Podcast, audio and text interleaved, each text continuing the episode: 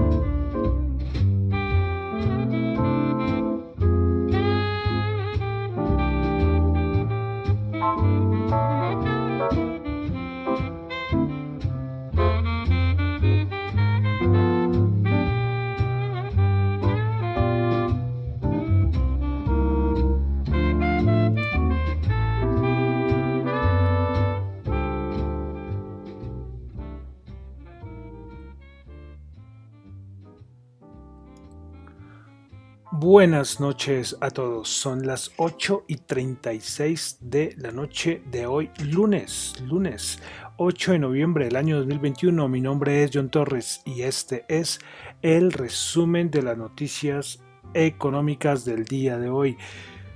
Bueno, como siempre, quiero saludar a los que me escuchan en vivo en Radio Dato Economía, los que escuchan el podcast en Spotify, en YouTube en YouTube. Recuerden, pueden suscribirse. No sé cuántos voy. Cuando, a, ver, a ver cuándo miro. A ver si que, que ya hemos completado los 70. Bueno, no creo. Pero la idea es hacer nuestra primera meta, 70. Vamos pasito a pasito. Eh, pueden comentarlo, pueden darle dedito arriba, dedito abajo, lo que quieran. Eh, y en Apple Podcast, los que me escuchan en Apple Podcast, recuerden que también pueden colocar la calificación de 1 a 5 estrellas. Bueno, a ver, Listo. Bueno, entonces vamos a comenzar iniciando semana 8 de noviembre. Eh, bueno, una, información importante y es que recuerden que lo que yo digo aquí en el programa, en el podcast, los que escuchan el podcast, son solamente comentarios personales. Esto no es para nada, en ningún momento es ninguna recomendación de inversión. Bueno, entonces vamos a empezar. Comenzamos de una vez, vamos a entrar a, hablar, eh, bueno, de COVID-19 voy a hacer solamente el comentario de que en Europa eh, los, hay varios países, eh, Alemania por ejemplo, el Reino Unido, que los casos siguen aumentando con mucha fuerza, están hablando de 25 mil casos por día, por ejemplo en Alemania. Entonces, bueno, solamente dejo ahí el, el comentario suelto. Bueno, pasamos a Europa y Europa solamente voy a recalcar en un comentario que hizo hoy Christine Lagarde y es el comentario que ustedes no van a esperar. Adivinen qué dijo. Soy consciente de que el actual nivel de inflación es transitorio. Lo sorprendí, ¿no? Mentiras, es que esto. los bancos centrales pusieron todos de acuerdo a repetir lo mismo, ¿no? Y Cristina Lagarde es que sigue ahí, ahí, ahí, ahí. Bueno, es que hoy no pasaron muchas cosas, ¿eh? de una vez les cuento, el fin de semana tampoco es que haya pasado muchas cosas para, para así resaltar. Bueno, pasamos a América, pasamos a Estados Unidos. Hace mucho no mencionaba a, las declaraciones de los miembros de los distritos de la Reserva Federal. Eh, bueno, a mí de verdad me, me dejó un poco aburrido todo esto que, que Kaplan, que Ross Green, bueno, que todos estos terminaran siendo traders, porque es que eso es lo que se convirtieron, se convirtieron en traders. Pero bueno, eh, vamos a resaltar lo que dijo Bullard eh, y lo que dijo Clarida. Bueno, Bullard se refirió a aumento de tasas de interés. Él dice que espera que hayan dos aumentos de tasa de interés en el 2022. Clarida dijo que podría haber, que podría haber que para finales del 2022 eh, se tuviera un aumento de tasas de interés.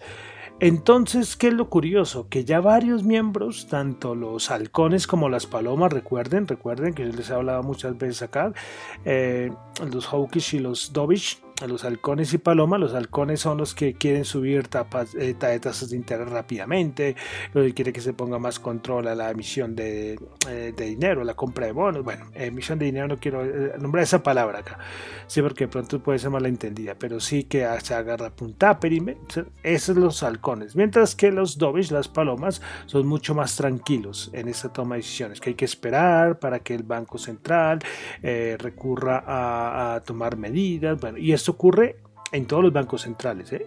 los que son así más bien conservadores y los que son un poco más agresivos.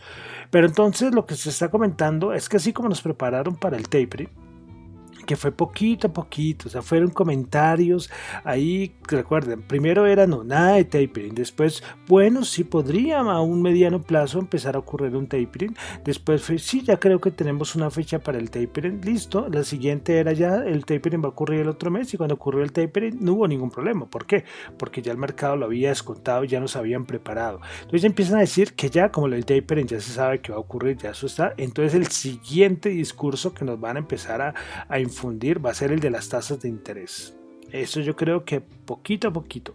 Hoy Harker, eso también la Reserva Federal, pues dijo que si la inflación no baja, no se enfría, pues eh, la Reserva Federal podría que tener que empezar a hablar de subida de tipos. Entonces, ven, todos empiezan y se acuerdan, llegan a un acuerdo, empezar a, darnos algunas señales sobre tasas de interés, que para que cuando llegue el momento, el, totazo no vaya a ser muy duro.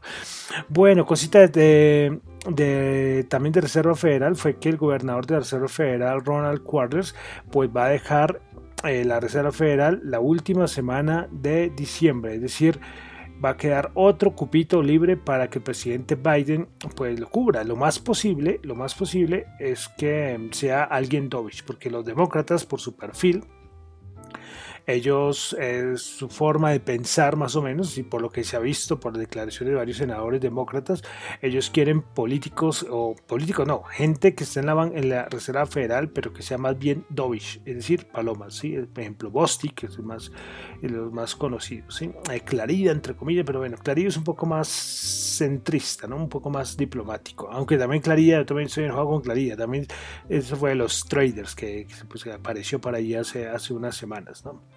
Pero, pero bueno, y también lógicamente esperando qué va a pasar con la quién va a quedar a cargo de la Reserva Federal. ¿sí? Esa es la otra discusión. Eh, bueno, plan de infraestructura, ya sabíamos, habíamos comentado esto algo el viernes, pues bueno, ya eh, eh, de cierta manera ya aprobado, gran parte, se fue una votación, bueno, esto ya también muy descontado, muy descontado, pues vale solamente para, para nombrarlo. Eh, es que los demócratas piensan que emitiendo y emitiendo dinero van a poder arreglar un montón de cosas, ¿no? Y el plan de infraestructura es más, más, más. Yo no sé, a ver si tengo por acá el dato, yo lo tenía por acá. Las cifras de, de que estaba hablando era un 1,85 billones de dólares para gasto social y el plan de infraestructura de 550 de 550 mil millones de dólares. Una barbaridad. Más dinero, más dinero en la economía.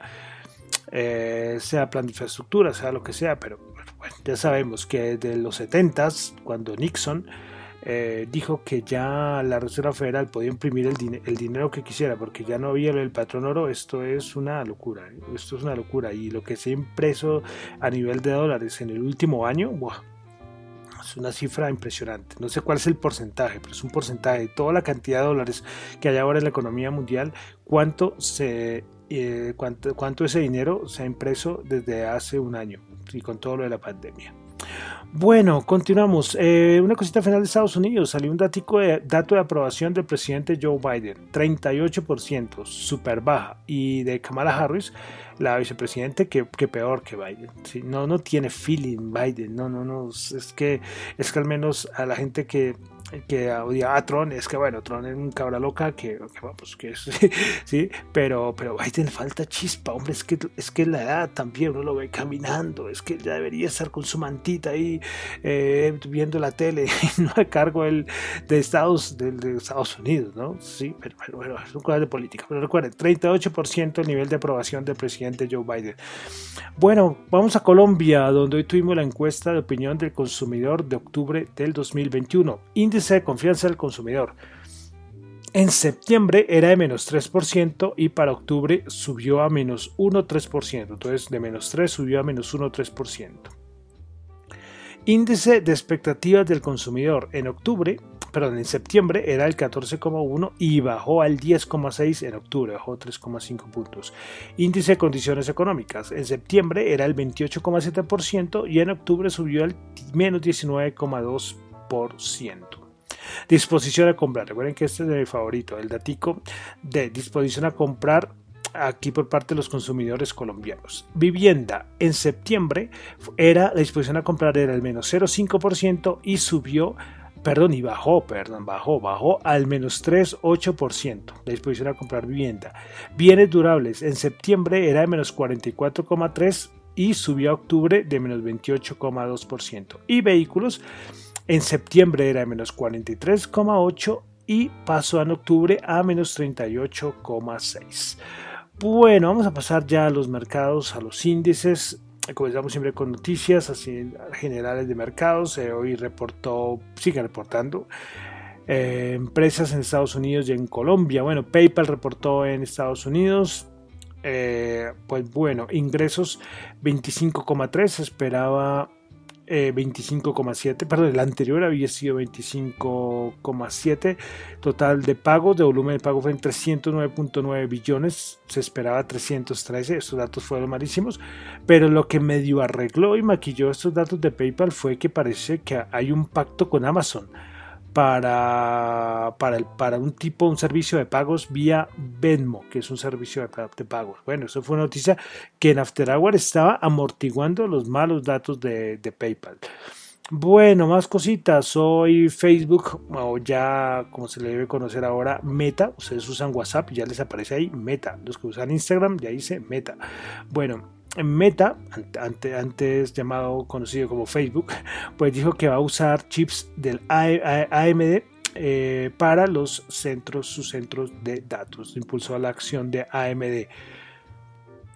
Bueno, otra noticia importante el fin de semana fue lo de Elon Musk. Pues Elon Musk sacó una encuesta en Twitter para decir que si quería, bueno, ante la encuesta, decir que la que, opinaba la gente de que él vendiera el 10% de sus acciones.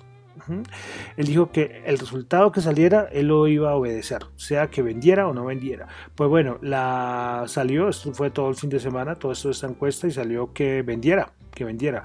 ¿Y por qué? Se ha hablado mucho de, de por qué él hizo esto y es que las medidas demócratas es que parece que las ganancias, eh, por parte de los demócratas dicen que las ganancias no realizadas están siendo como una forma de evadir impuestos. Entonces, eh, Elon Musk, como, como forma de decir, ah, bueno, ganancias no realizadas eh, por medio de las acciones, pues bueno, voy a vender mis, mis acciones. Y por eso sacó lo de la encuesta. eso fue fin todo el fin de semana. Hoy, Hoy entonces cuando se supo que él iba a vender, o bueno, se supone que iba a vender sus acciones, pues, pues esto lógicamente afectó al precio de la acción. Pero bueno, otra de las cosas locas que hace este Elon Musk. Bueno, de Colombia, eh, una cosita fue que hoy Ecopetrol informó que el pozo exploratorio Liria YW12, ubicado en el municipio de Agua Azul, Casanare, confirmó la presencia de gas y petróleo liviano hito que impulsa la actividad exploratoria realizada directamente por la compañía. Pues bueno, el pozo exploratorio es 100% de Ecopetrol y marca el inicio de un nuevo campo de hidrocarburos en esta zona del país. Entonces, eh, bueno, hasta ahora esto es lo que se conoce, veremos a ver qué, más información, pero es una cosa importante para Ecopetrol, que creo que esta semana tiene que reportar estados, estados financieros. Listo, bueno, vamos a los mercados. Eh, nada pasa en los mercados. Eh, creo que fue Goldman o, Goldman. Eh, sí, creo que fue Goldman o JP Morgan. No, creo que fue Goldman que sacó un estudio, un informe. Sacan informes, sacan papers cada rato diciendo de, la, de que la presencia de los minoristas en el mercado es una, es una barbaridad, es una cosa nunca antes vista. Yo creo que el Internet, ¿no? El Internet, Internet ha hecho que, los minoristas, las personas, como los, que somos, los que no somos grandes institucionales ni fondos de inversión, pues podamos participar en los mercados.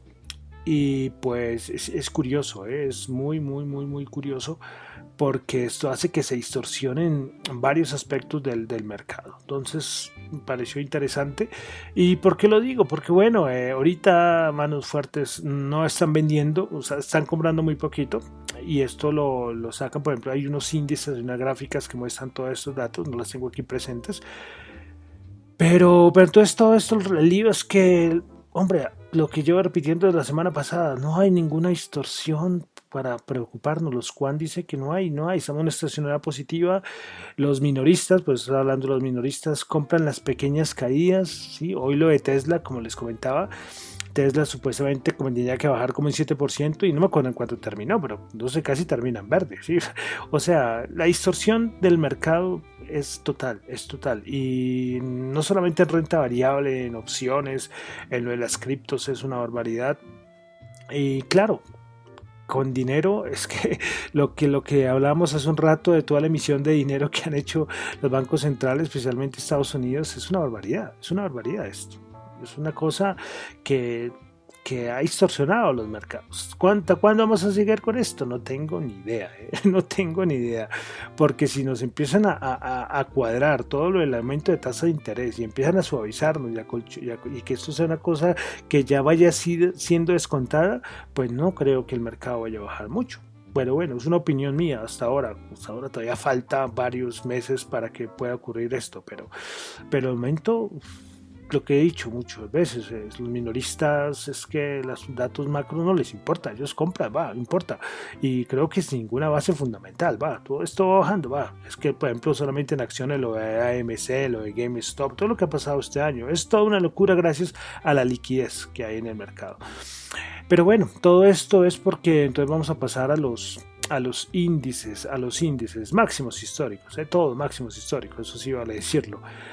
El Nasdaq 100 eh, bajó 23.01%, 16.336 principales ganadoras del día. Tuvimos a AMD, lo que decía esa noticia de Facebook fue poderosa, 10.1% subió. Ceiling subió el 4.7% y Nvidia subió el 3.5%. Principales perdedoras, Pelotón bajó el 7.8%. Mire, Tesla bajó el 4.8% alcanzó a estar bajando casi el 7, después se recuperó como hasta el 2 y terminó bajando el 4,8%. Mash Group bajó el 3%.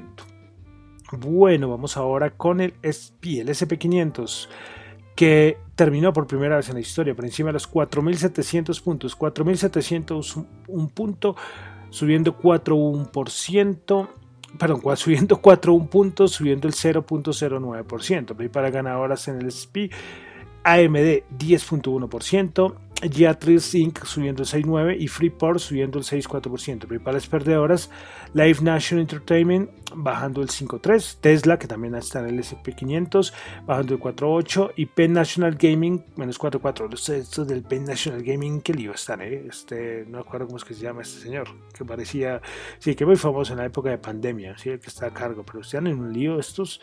Bueno, el Dow Jones, el Dow Jones subió 104 puntos, 36.432, creo que también máximo históricos. 0,2% subió. Principales ganadores del día tuvimos a Caterpillar subiendo el 4%. Esa noticia de plan infraestructura, todas estas cosas, estos sectores son super alcistas esas noticias. Bueno, American Express subió el 1,9% y Visa subió el 1,7%. Principales perdedoras, Nike bajó el 3,1%, Amgen bajó el 1,1% y Coca-Cola bajó el 0,9%. Vamos a la Bolsa de Valores de Colombia. a ver, un momento, por favor. Listo.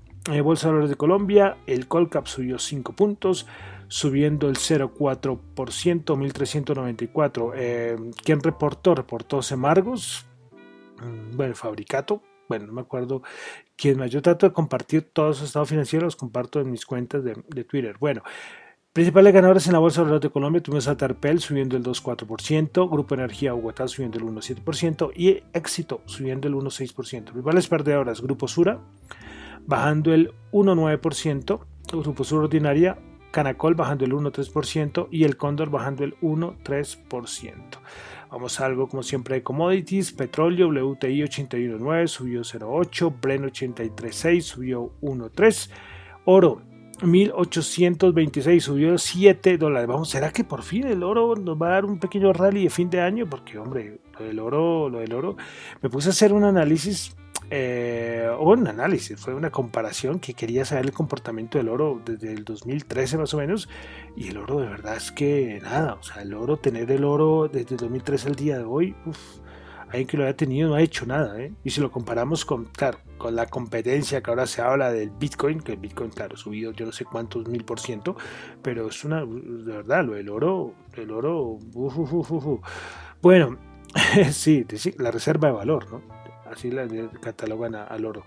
Bueno, entonces vamos con criptomonedas. Eh, bueno, a ver, criptomonedas, que se han perdido las criptomonedas. Eh, un momento, que se me perdieron las criptomonedas. A ver, listo, acá están. Bueno, entonces criptomonedas, Bitcoin 67.544, estamos en máximos históricos, los alcanzó hace como más de una hora subiendo el 3,7%, Ethereum 4.803, también máximos históricos, subiendo el 2,3%, BNB 652.15, no sé si están máximos históricos, Solana 249.8, subiendo el 3,3%, Cardano 2.11, subiendo el 3,2%, Ripple 1,2 dólares, subiendo el 0,3%, Polkadot 52.7, subiendo el 0,7%, Dogecoin 0.28 dólares, subiendo el 4,1%, Chiva, a ver, Chiva, 0.0005703 dólares, subiendo el 5.1%, y Terra 53.7 dólares, subiendo el 7.8%. Bueno, eh, de criptomonedas que les cuento, bueno, una cosita, y es que mm, muchos bancos desde el año pasado, a muchos bancos los clientes les están pidiendo opciones para invertir en criptomonedas, pero ahí viene, claro, ahí viene, depende de la regulación de cada país. Pues el Banco Santander de España pues eh, no quiere dejar a sus clientes insatisfechos ¿sí? respecto a toda la demanda que hay de productos a nivel de criptomonedas y pues le parece que el Banco Santander va a empezar a ofrecer ETFs, esos esos fondos cotizados.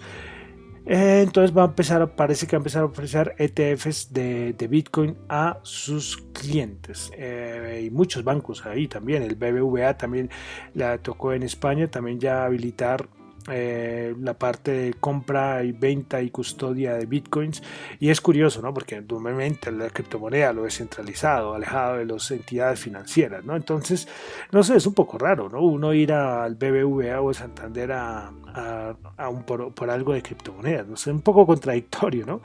pero las entidades financieras les ha tocado porque como le digo el boom de las criptomonedas es una, locura ya alcanzamos creo que fue el los, los 3 trillones.